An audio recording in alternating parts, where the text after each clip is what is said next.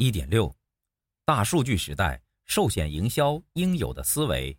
二，知己知彼，价值链解构，保险串接装置。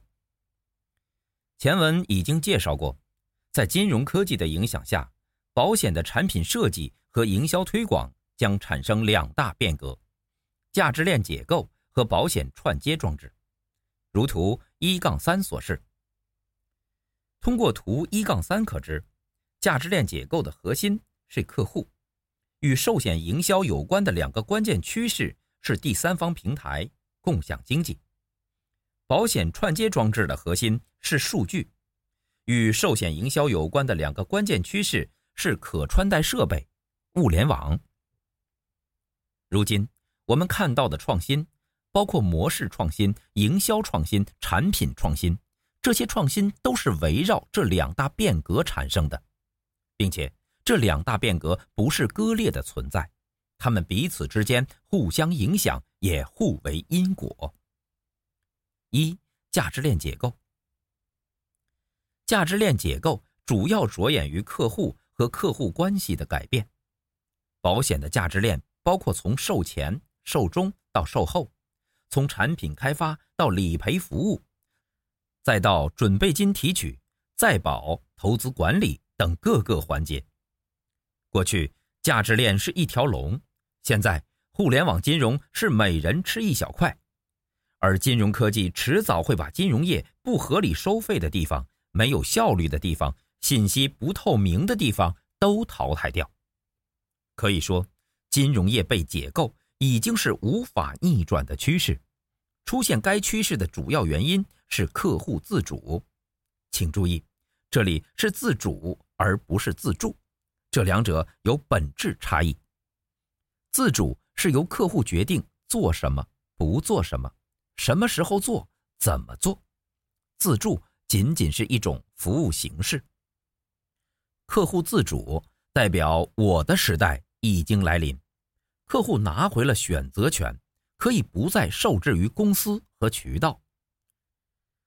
价值链结构的关键词是客户、客户关系、渠道、共享经济、业务多元化、小众市场等。在渠道方面，第三方平台将迫使渠道和客户关系发生解构，这是因为客户的偏好发生改变，自主和自助的趋势已经开始，客户的忠诚度也在快速下降。保险公司与外部第三方之间的合作越来越普遍，同时，越来越多的保险产品正在被碎片化、场景化、网络化。过去，客户购买保险的可选择路径不多。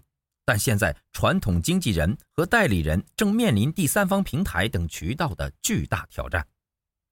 随着共享经济、社群经济等的兴起，客户面临的风险发生了改变。与此同时，核保的规则和承保的方式也与之前有了很大的不同。在核保、承保方面，机会来自由共享经济带来的风险保障需求。大家不要以为共享经济只停留在网约车层面，它深入我们日常生活中的方方面面，例如短租房、用餐等。创新的寿险产品可嵌入共享经济中。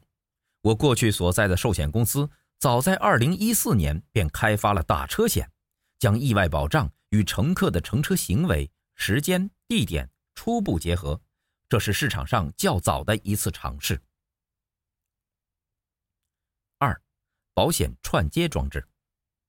保险串接装置以数据和远程通信为基础，其出现的主要原因是客户场景的涌现。以前，当保险公司通过渠道销售产品时，并没有客户场景这个概念。现在，随着客户自主的实现，客户拿回了选择权，各种生活化场景也因为金融科技的进步而不断涌现。如何妥善利用客户场景，将成为保险业从业者必须思考和突破的问题。保险串接装置的关键词是数据、智能、行动、生活、跨界、可穿戴设备、物联网等。大数据是支持保险串接装置的关键技术，大数据可以让我们不再像过去那样只靠经验或猜测做决策。所以有人说，少了大数据，其实和盲人摸象没什么区别。毋庸置疑，大数据已经进入我们的日常生活，只是大家可能还没有察觉。本节思考重点：一、金融科技使保险产生的第一大变革是价值链结构。哪种科技正在解构传统保险价值链的哪些环节？二、金融科技使保险产生的第二大变革是保险串接装置。哪种科技正在与保险结合，为客户提供新的产品和服务？